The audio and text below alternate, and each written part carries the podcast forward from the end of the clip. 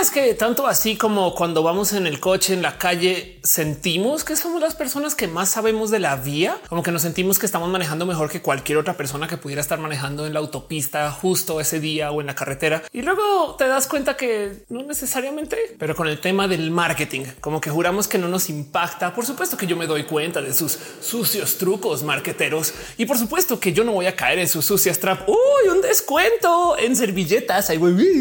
Y siempre caemos estadísticamente hablando. Somos es que más que predecibles. Es horrible.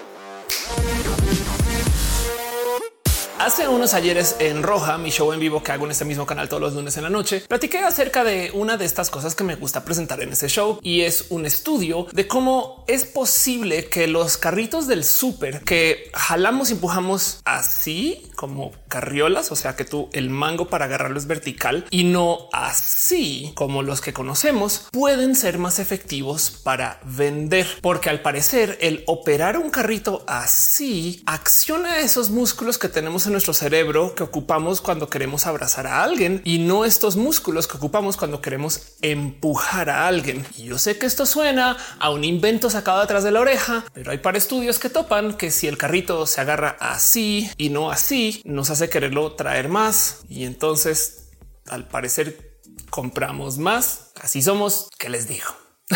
Pero, pues por supuesto que presentar una noticia así lleva a que mucha gente diga yo no caigo por esa trampa para luego darnos cuenta que igual hay otras en las que muy probablemente sí. Una de estas que mucha gente no ubica es el como Costco, una de estas tiendas donde tú pagas una membresía para entrar. Claro que juega con nuestros sentimientos y miren, no necesariamente es el modelo Costco. Esto se topa en otros lugares, pero se han puesto a pensar de cómo cuando entramos a estas tiendas que son estas como grandes bodegas que tienen todo distribuido por todos lados, pues nos llevan como por un pequeño viaje un cosplay de aventura para que busquemos las cosas en su mínimo precio para que cuando las encontremos, wow, qué bien nos sentimos al estafar a los dueños de este súper, porque acá dejaron esta tele a un precio inferior al lado de otra y es por accidente. Y de paso es la única. Nos ponen a jugar, a buscar tesoros y es a propósito. O sea, no crean que esta gente no tiene estadísticas de cuánto tiempo pasa la gente en la tienda y cuánto tiempo le dedican a buscar cosas y dónde escondemos más o menos los como verdaderos descuentos para que cuando los encuentres entonces nos dé un poquito como de golpecito de dopamina y alegría que encontramos algo súper barato y entonces ahora nos sentimos muy bien por ir a comprar. Y hey, si eso todavía no les convence que hay todo tipo de trucos y artimañas, piensen en esto, la música baja, la luz medianamente tenue o muy prendida o el hecho de que pongan las cosas más atractivas a más alto precio al nivel de la altura promedio de la gente que entra a la tienda y las cosas más baratas arriba o abajo. En fin, hay un sinfín de cosas que suceden en los súper que son el motivo por el cual estas personas todo el día se la pasan moviendo inventario de izquierda a derecha. No rediseñan las tiendas porque alguien un día dice es mal feng shui poner el papel al lado de no sé las bebidas, sino más bien porque saben exactamente dónde está más la gente, más o menos cuánto tiempo le dedican a cada isla y según eso qué hay que vender. Y eso es lo que vamos pues a poner ahí y se vende más para rematar. O sea, funciona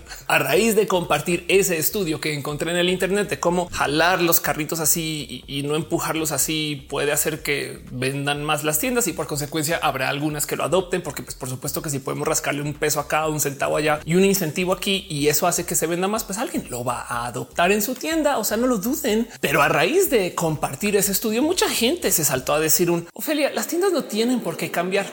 Y me quedé pensando que no solo sí, sí tienen por qué cambiar, han estado cambiando un buen enfrente de nuestros ojitos. Ah, miren, si ustedes estudian cualquier cosa que tenga que ver con marketing, es muy posible que les hayan contado esta historia, pero no mucha gente tiene presente el de dónde viene el que una cosa se le llame el supermercado. Por si no lo tienen tan visto, pues les traigo este pensar. Imagínense el cómo hacemos para obtener la comida para la semana o el mes o lo que sea en la casa. Pues tenemos la opción de ir al tianguis o al mercado, donde en esencia nos sentamos tienda por tienda para hablar con una persona. Alguien un día llega y dice deberíamos de hacer esto pues, de modos masivos y entonces a eso le llaman el super mercado. Y esa es la historia. Mentiras, mentiras, mentiras, mentiras, mentiras, mentiras. El tema del supermercado es que esto es un invento, un literal invento de el cómo se puede hacer para vendernos cosas de modos más óptimos y mejores que sucedió más o menos a eso como de 1916, 1920. Antes de esto, las tiendas generales, pero piensen ustedes hasta las tienditas de la esquina, lo que sea que fueran, tenían un sistema de bodega donde quien era dueño o dueña de la bodega se paraba casi que en la puerta y entonces recibía tu pedido, iba, buscaba las cosas y te lo entregaba. De hecho, todavía a veces encontramos tiendas así, mientras que el supermercado es una propuesta muy innovadora que llegó hace pues ya 100 años, donde nos dejaban entrar y agarrar cualquier cosa de la bodega y luego llevarla a una caja al final donde pagábamos lo que nos fuéramos a llevar. Suena poco, pero no saben lo importante que es esto para permitir que mucha gente esté adentro de la bodega, ahora el supermercado, comprando cosas, en vez de tener una persona buscando cada dos segundos que alguien diga y, el queso también y, el jamón también. Y entonces tráigame, tiene medicinas de estas y aquellas al darle a la gente la pues libertad de poder entrar a buscar cosas, entran en juego muchas nuevas dinámicas y por supuesto que se vende mucho más. Estas cosas son un mega requete súper invento que pues, hoy en día ya normalizamos. Pensamos que se vendía así desde la era de no sé, Napoleón y no esto llegó ahorita con la vida moderna. Pero del otro lado también hay que entender que así como esto llegó pues ya llegó hace rato y hay gente que le sigue moviendo al modelo porque en el optimizar el cómo compramos cosas se hacen imperios de ventas. Hey, se han puesto a pensar que tiendas como por ejemplo las de café moderno hoy en día dejan que tú entres, hagas una fila, pagues al final y luego te sientes y te quedes ahí por un rato. Eso no existía en la época de nuestros papás. De hecho, los cafés de nuestros papás tenían meseros y meseras. Y yo sé que seguramente en su ciudad pues también a lo mejor tendrá una que otra persona mesereando, pero no es el estándar. El diseño es un modelo donde tú entras, tú pides y te lo llevas toda la mesa y te quedas si quieres a vivir porque están diseñados para ser un lugar de convivencia. Eso también fue un invento quédate en el café todo lo que quieras. Me vale gorro. Usa Internet. Adelante y compra más si quieres. Pero bueno, como sea, estamos en el siglo del futuro futurujísimo, donde ya tenemos coches voladores y patinetas que flotan sobre el agua. Y en este futuro también han estado cambiando las cosas y claro que nos hemos dado cuenta ya compran cosas en línea. ¿Se acuerdan cuando nadie compraba cosas en línea? ¿Se acuerdan cuando ustedes no compraban cosas en línea? O sea, digo, hay gente que genuinamente piensa que esto pues, no era así. Y bueno, en épocas de la pandemia esto también se puso pues peor. O sea, claro que comenzamos a comprar aún más cosas en línea, sobre todo cuando nos decían solamente puedes venir a la tienda de tal hora, tal hora, quédate en casa, quédate en casa. Pero pues por si no lo tenían medianamente presente, se los comunico aquí. A estas tiendas en línea que viven de ser enteramente en línea, les va re bien, re, re, re, re. Nivel el hombre más millonario del mundo, más rico, pudiente. Ese man viene de la venta en línea. Claro que le va bien. Y díganme ustedes si el tener compras en línea no les cambió algo ya en su vida. Yo recuerdo que antes cuando algo se dañaba por aquí en mi casa, no sé, el sofá le faltaba una patita, la puerta no cerraba bien, yo dejaba que se acumularan de vez en cuando y entonces al pasar el mes o a veces el año yo iba entonces ahora sí a la tienda a comprar las cosas que necesitaba todo de un saltón y pues no sé, como que la casa entraba como en este estado como de mejorando. Mientras que hoy en día cualquier ruidito que haga la silla, cualquier cosa que me haga falta, se me cayó una pluma, se acabó la tinta, lo que sea. De una vez voy y lo pido en línea y que llegue cuando llegue y ya. No sé si ustedes han hecho el súper en línea o si han pedido el papel higiénico a estas tiendas. Y para la gente que está saltando ahorita en los comentarios, o ver el e-commerce no funciona en México, en mis países latinoamericanos, esto es un sueño de primer mundo. Solo les dejo que somos de los países que más compras estamos haciendo en línea ahorita.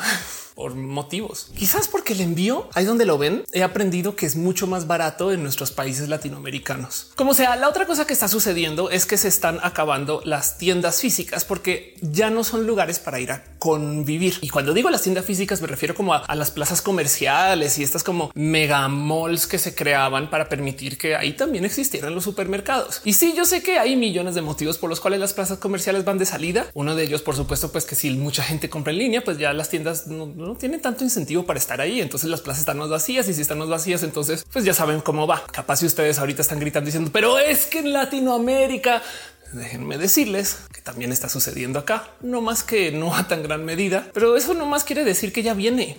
Démosle entonces 5 o 10 años. Se los prometo que vamos a leer más historias de plazas que están cerrando porque están todas vacías. Este es es que es que a ver, en un giro un poco más como tristón, creo, una de las cosas que está pasando, por ejemplo, en Estados Unidos es que muchas de estas famosas plazas comerciales ahora son bodegas de retailers en línea. O sea, ahora todavía siguen siendo espacios de venta, no más que todo es por Internet y ya no te dejan entrar a la plaza. Simplemente se guardan las cajas de todo y son centros de envío, porque justo estas plazas comerciales están cerca a donde vive todo el mundo y son buenos puntos de distribución. Entonces también podríamos argumentar que siguen funcionando para lo que se les diseñó, no más que ya no vamos a convivir ahí. Y eso es el otro problema. Mucha gente no lo tiene presente y a veces hasta diría que es porque pues capaz ya no les tocó, pero en algún momento íbamos a la plaza comercial a pasar la tarde y eso se fue al carajo. ¿Hace cuánto no dicen ustedes. ¿Qué vas a hacer hoy, cuate o cuata? Pues sabes qué? Vámonos a la plaza a ver qué nos encontramos, qué se nos enreda. A lo mejor nos encontramos con las chicas cool y o los chicos cool y allá va a estar chido. Eso ya no pasa. Solía ser que las plazas comerciales estaban diseñadas para que tú pasaras la tarde, no solo que fueras a comprar algo, sino que te quedaras ahí solo porque sí. Es más,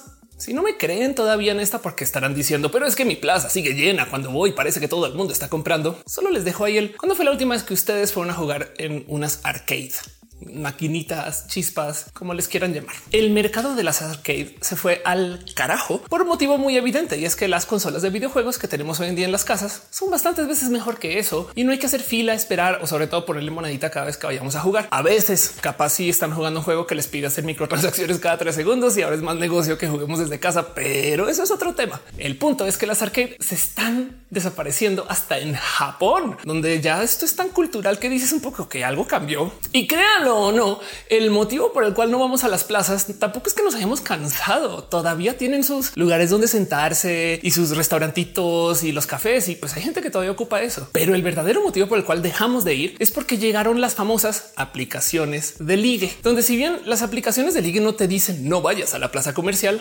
mucha gente optó por no hacerlo, porque es que antes de tener estas aplicaciones donde conocías gente o en el antro que se fueron al carajo por las aplicaciones de ligue o en la plaza comercial que se están yendo al carajo, porque en las aplicaciones de ligue haces todo lo que harías en la plaza comercial con mucha más seguridad y no más eventualmente dices, sabes que vamos ya al restaurante, al café o algún lugar más dedicado. Y sí, habrá quien dice vamos a la plaza, pero ya no es tan necesario. Saben como que a lo mejor van a un restaurante que no requiere de pagar una plaza en una plaza para que tú vayas allá a conocer gente. Piensen en eso. Y pues sí, además llegó la pandemia y obviamente mucha gente saltó a decir, ¿saben qué? A la chinga, ya no va a salir de casa menos que me toque. Pues porque también está chido.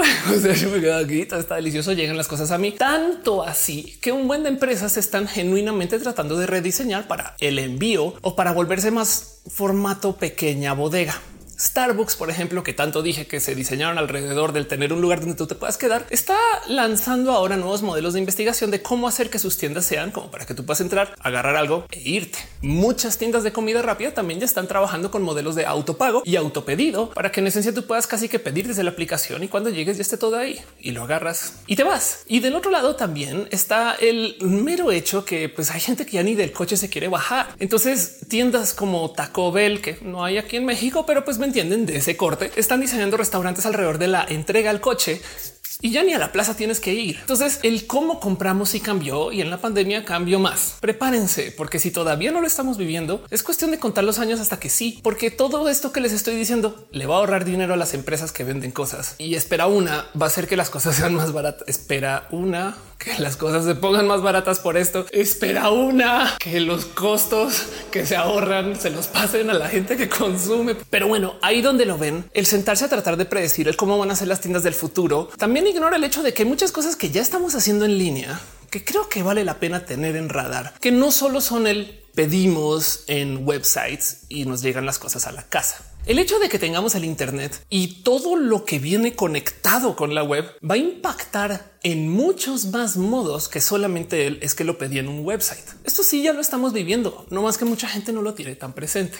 Les doy un ejemplo. Apple y el cómo muestra sus dispositivos y nos convence que están bien bonitos. ¿Alguna vez les ha pasado que van ido a una tienda de tecnología a comprar un dispositivo y cuando tienen ahí enfrente el dispositivo, igual checan los precios en otras tiendas? De hecho, por eso podría argumentar una que Best Buy quebró en México, pero bueno, pues Apple lo sabe. De hecho, te permite comprar en línea y que luego vayas a la caja y te lo entreguen. Las tiendas de Apple no son tiendas, son espacios para que vayas y juegues con los dispositivos. Por eso están ahí en la mesa. Tócalos, siéntelo, levántalo. ¿Cómo le ves? Y por si no se han percatado, la gente que vende en estas tiendas no necesariamente tiene que estar detrás de la caja. A veces hay impresoras debajo de la mesa donde imprimen el recibo, tómalo, te dan la caja, tómalo y se acabó, te llevas tu dispositivo. Y esto viene porque ellos saben que claramente a la hora de hacer una compra, sobre todo de dispositivos de este corte, tú quieres jugar con él, tocarlo, ver si lo consigues más barato en otro lugar o hasta usado y la pero el hecho de que tú estés comprando un dispositivo hasta usado implica que estás generando demanda por esos productos. Entonces, por supuesto que te van a decir entra, juégale. Imagínense decirle esto a la persona que se inventó el supermercado en 1915 o 1916. Si algún día van a entrar y van a usar tu producto para comparar precios con otra cosa en otro lugar y a lo mejor piden desde China o algo así en vivo frente a ti. Y eso todavía va a considerarse una venta porque es tu tienda de todos modos o bueno, el producto.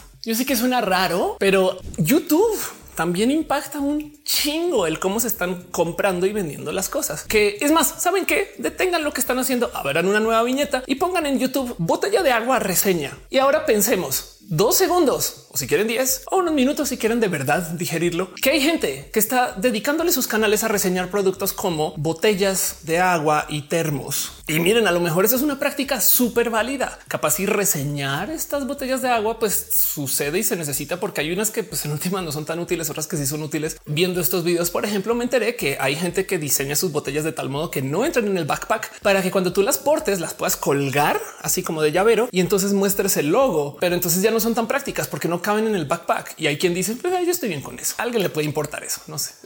No, me estoy quejando de las reseñas, me estoy quejando del hecho de que pensamos que no nos informamos y la verdad es que tenemos datos de cosas, pero hasta muy pequeñas. Y hay gente que genuinamente está ocupando esta información aún a la hora de comprar azúcar en el súper. Esto es un hecho. Ya ven, el Internet nos impacta en millones de modos más que solamente el ah, es que lo pedí en servicio A o servicio B en línea en vez de ir a la tienda. Es también el cómo convivimos con el Internet. Y entonces, por consecuencia, si vamos a futurologiar de cómo son las tiendas del futuro, sobre todo las tiendas como tipo supermercado, hay un par de cosas o algunas tecnologías que van a sí o sí llegar. Si es que no están ya aquí, no más que es cuestión de que a veces lo implementen en nuestros países. Una de estas, por ejemplo, es como Walmart está implementando inteligencia artificial para saber qué sí y qué no se consume cuándo y dónde y cómo observa justo el quién agarra qué cuándo y quién lo compra qué y dónde para poder planear sus inventarios en tiempo real y hacer pedidos en tiempo real con sus proveedores para tener justo lo que se consume con predicción por inteligencia artificial y además tomando datos de todas sus tiendas de todo el país. Saben, esto es un chingo de datos importantes. Como que si dices, hey, imagínense saber cuántas cebollas están vendiendo en los Walmart de Latinoamérica. No sé, esos datos yo creo que pueden decir mucho acerca de la humanidad pero bueno, el caso que se va a implementar, se va a implementar sí o sí. Y piensen ustedes de estas inteligencias artificiales de la predicción. ¿Qué harían ustedes con una plaza comercial o con un súper que no se podía hacer hace 50 años? Yo, yo creo que hay algo, hay o mucho. Hey, otra de las cosas que puede suceder con esto de las inteligencias artificiales para poder predecir el inventario o el a dónde enviarlo una vez lo tenemos es que por supuesto que también se pueden comenzar a aplicar prácticas de precios dinámicos y esto ya lo hemos visto. Cuando digo precios dinámicos me refiero a tal cual como Uber o eh, como cuando vas a pedir algo un día que llueve y entonces te das cuenta que vale más porque, pues porque está lloviendo y menos gente va a salir. Entonces, pues por supuesto que tienes que pagar más. Todo eso puede suceder en el súper hay supermercados que de hecho tienen listados de precios sobre un display digital porque lo cambian tal cual sobre la marcha. Es más, es posible que tú agarres, por ejemplo, una fruta, la pongas en tu carrito y a la hora de pagar el precio cambie, porque lo calculan literal sobre la marcha, que deja muchas dudas, porque si la fruta la compraron cuando estaba a precio bajo y entre que la compraron, la pusieron a la venta y tú la agarraste y la compraste, subió el precio. Te deberías de pagar tú esa subida de precio. Saben como que digo, lo mismo pasa con el petróleo, pero me entienden. El punto es que esto, claro que se va a implementar. Y si eso todavía no les salta, ahí les dejo nomás todas estas cosas que se están haciendo por el lado de las redes sociales, de la cual no he hablado casi nada y son todo un tema. De entrada, vienen cosas como Facebook implementando modelos MMM, Marketing Mix Model, para poder tratar de medir, también aplicando inteligencias artificiales de la predicción, el qué tanto impacta la comunicación en múltiples canales, no solo en Facebook, para hacer que tú vayas y compres cosas. El tema es que esos son modelos regresivos que están en esencia buscando información de una cantidad de lugares que si la empresa es lo suficientemente lista para levantar toda esa información e integrarla, pueden hacer modelos de predicción de cuánto se está vendiendo por poner una persona afuera con una pancarta, si lo midieran, versus el poner anuncios en la tele si lo midieran versus el poner anuncios sobre Facebook y sobre eso se puede predecir entonces qué tipo de impactos puede tener la empresa o la comunicación o las ventas y sobre todo el cómo atar toda la operación de la comunicación hacia el cómo impacta esto en ventas. E, es un salto inmenso en el cómo operaban estas redes sociales del ayer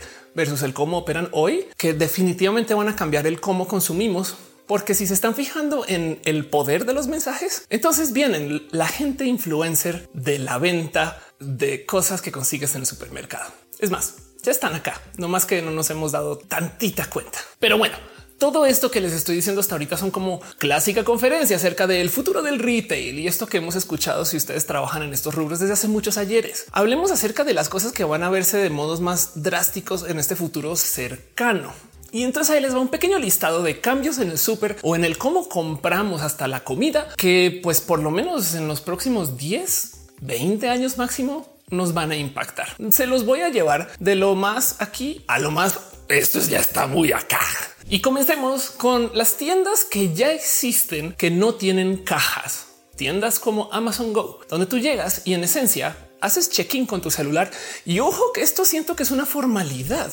Capaz si tu celular solito podría reportar ya entra a la tienda y listo. Y una vez estás adentro de la tienda, agarras lo que quieras, lo pones en el carrito y te lo llevas. El hecho de que la tienda sabe que tú al entrar entraste con ese celular, estás parado enfrente de esta isla o de esta fila de productos y agarras uno al poner en el carrito, ya dice listo, perfecto, ya lo tienes. Si dices siempre no y lo devuelves, entonces te lo quita del carrito y luego te lo llevas y te llega una cuenta diciendo mira, esto es lo que compraste y nunca hablaste con un cajero o cajera. Y eso ya existe. Ni siquiera son los que tienes tú que escanear. Nomás lo agarras y te lo llevas. Wow.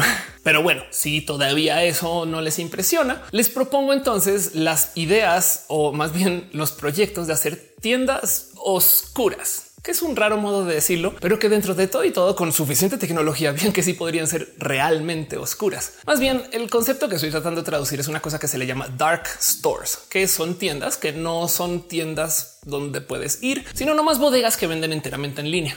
Esto ya existe. No solo eso, sino que también ya existe en Latinoamérica.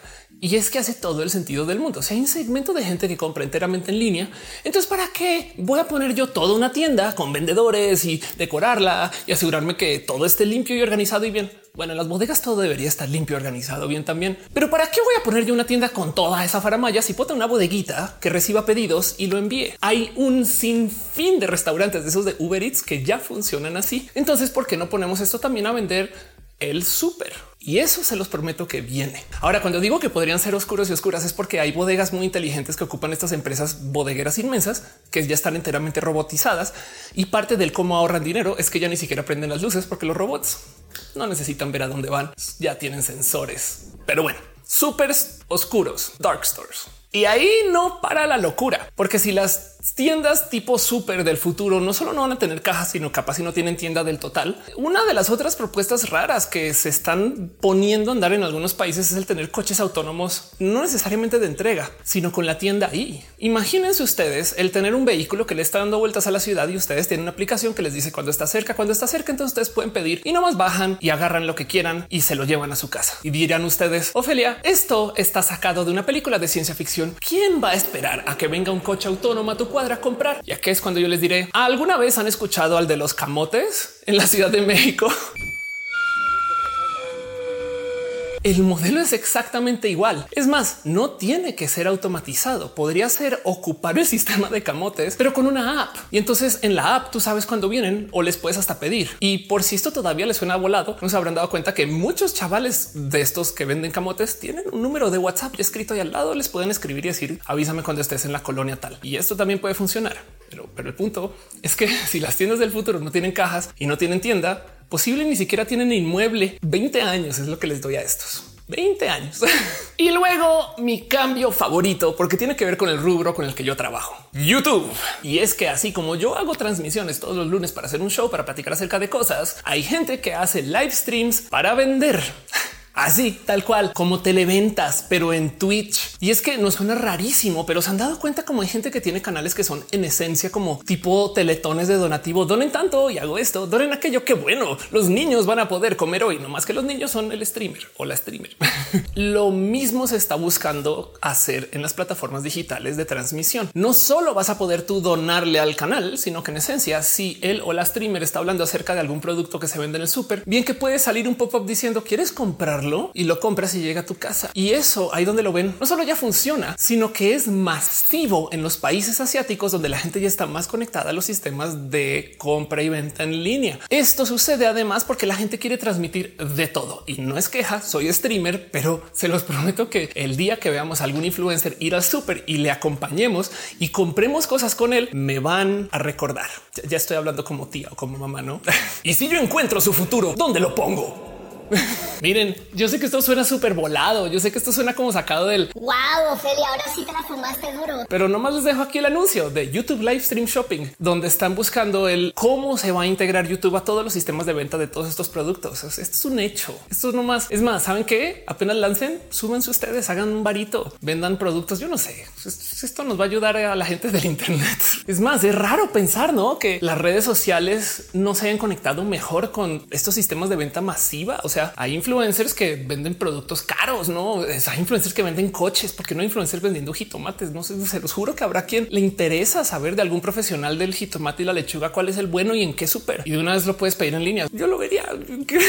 Hay tanto que decir acerca de para dónde va el súper y cómo va a funcionar esto en nuestro futuro y millones de motivos por los cuales esto nos debería de interesar. Yo sé que suena raro el pensar el Ofelia. Por supuesto que va a haber gente que todavía va a ir a hacer el súper a mano y esto, pues claro que sigue siendo tema, pues porque en últimas también habrá quien se quiere ahorrar un tiempo o quiere tener la experiencia o quiere de verdad, no sé, descubrir las cosas en el juego este de la búsqueda del tesoro que nos ponen a jugar cuando vamos a las tiendas. Esto no va a parar. No es que esté que lo vaya a reemplazar del total y de que nuestro futuro súper cercano ya pasado mañana, ya la gente va a comprar todo en línea. No, solamente estoy diciendo que en alas de vender más van a comenzar a implementar estos nuevos sistemas. Quiero nomás que se sienten 10 segundos a recordar cuando no existía Uber Eats o Didi o DoorDash o lo que sea que ocupen ustedes para hacer pedidos en línea. Hace muy poco la gente no pedía cosas y ni de lejos teníamos estos super esquemas de la entrega que tenemos hoy en día. Y esto solamente va a mejorar. El problema latinoamericano de la venta en línea es que tenemos millones de esquemas para vender y muy malos métodos para cobrar llenos de fraude, porque aquí en Latinoamérica hay muy poco control con cómo se usa el pago con tarjeta de crédito y plásticos. Y encima de eso, a la hora de entregar, pues las empresas que hacen entrega eran o muy caras o muy complejas o muy difíciles y no había la infraestructura para hacer buenas entregas hasta que llegaron estos monstruos a decir vamos a arreglar esto y casi que plancharon con el sistema para crear pequeñas empresas de microentregas. Las han visto ustedes, las que les llevan las cajitas de Amazon o las que hacen sus propias entregas como Mercado Libre. Estas cosas se tuvieron que crear, pero ya están aquí. Y entonces esto solo quiere decir que esto va a mejorar y ojalá en el futuro esto nos conecte como personas latinoamericanas, porque Mercosur le falta.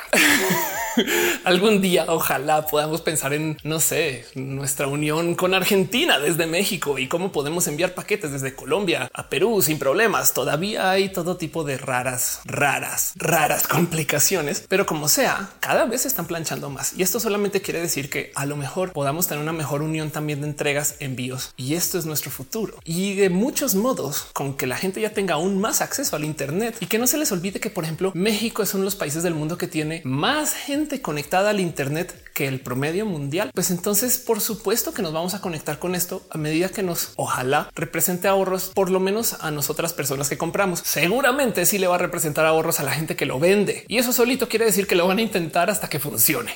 Pero bueno, ahí les dejo ustedes el cómo se imaginan las tiendas del futuro. ¿Comprarían ustedes enteramente en línea? Y lo digo porque yo sí. ¿Y saben qué es lo que más me gusta de comprar en línea? Que saben de mí. Yo sé que suena raro y nadie quiere que tengamos anuncios hiper personalizados porque pues es, deja de chismear y deja de espiarme red social de turno. Pero del otro lado también está el cuando me conecto me dice, oye, ¿no quieres pedir esta bebida que siempre pides a huevo? Sí. Y de paso no quieres hacer esto un pedido recurrente para que no estés cada semana. Ay, qué es lo que yo pido, sino que de una le digo, envíame esto cada mes porque yo sé que lo voy a consumir cada mes y ya luego yo me hago bolas con el pago. Suena raro, pero pues en última se presta para poder hacer planeación sobre el súper que le doy la bienvenida pero puedo ser yo. A lo mejor ustedes lo ven peor que yo y yo a lo mejor veo estas cosas de un modo muy sesgado porque soy tantito nerd. Lo que sí no veo es venir a la banda super influencer del jitomate, pero seguro existe. No sé, hay, hay influencers de crecer plantas en la casa. Gracias por todos sus consejos. He podido crecer plantas como nunca en mi vida. Por supuesto que van a llegar influencers de cómo hacer súper chido. Si es que no existen ya. Es más, si conocen a alguien, déjenmelo saber aquí en los comentarios. Les quiero mucho. Nos vemos en el próximo video.